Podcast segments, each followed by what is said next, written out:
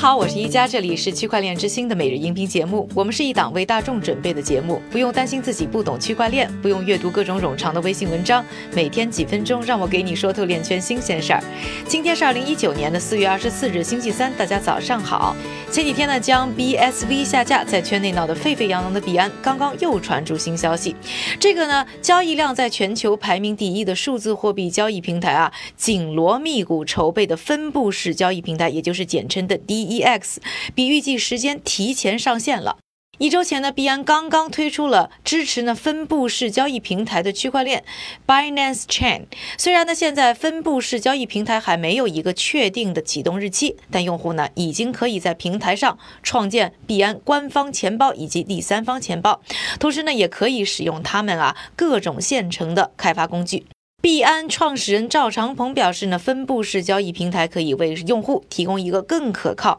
更透明的金融系统。更重要的是啊，没有了资金的中央托管，平台呢就会给用户带来更自由的体验。当然，从另一方面来讲，也让平台摆脱了被盗、被攻击的风险。同时呢，也可以更好的和币安自己社区当中的项目融合。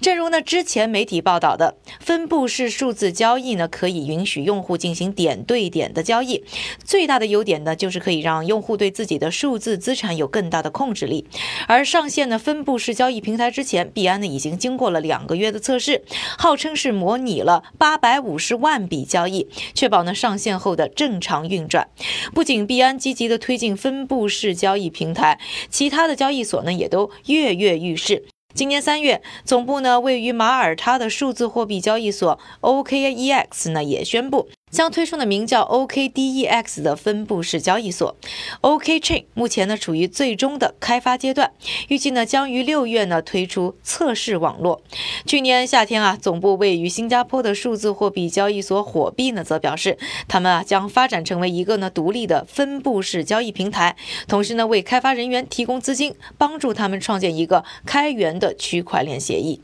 说完了交易所方面的最新动态之后呢，下面的时间还是交给我们的韭菜哥，他为大家准备了一组呢链圈的最新快讯。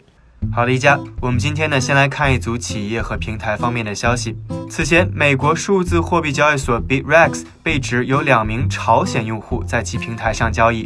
Brex 日前发文称，已经通过多种手段核查并确认这两名用户是韩国用户，只是此前在平台上错误地选择了朝鲜这一选项。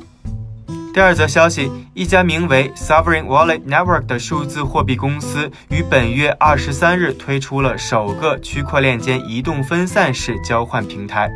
该公司称，这个平台可以防止黑客攻击，降低费用，并提供固定费率。再一则消息，美国政府主要的卫生信息提供商 HMS Technology Incorporated 宣布与区块链创业公司 SoftCare 合作，将区块链平台纳入其联邦健康信息技术计划。我们再来看一则报告，全球国际数据公司 IDC 日前发布的一份报告预测显示，到2022年，区块链解决方案在除日本以外的亚太地区支出将高达24亿美元。最后，我们再来看一则有关信息安全方面的消息：因侵入手机盗取数字货币，一名二十一岁的男子被判十年监禁，而该男子至少四十名受害者损失共达七百五十多万美元。感谢韭菜哥的分享，也感谢各位的收听，我是宜家区块链之星，还原区块链最真的样子。我们明天再见。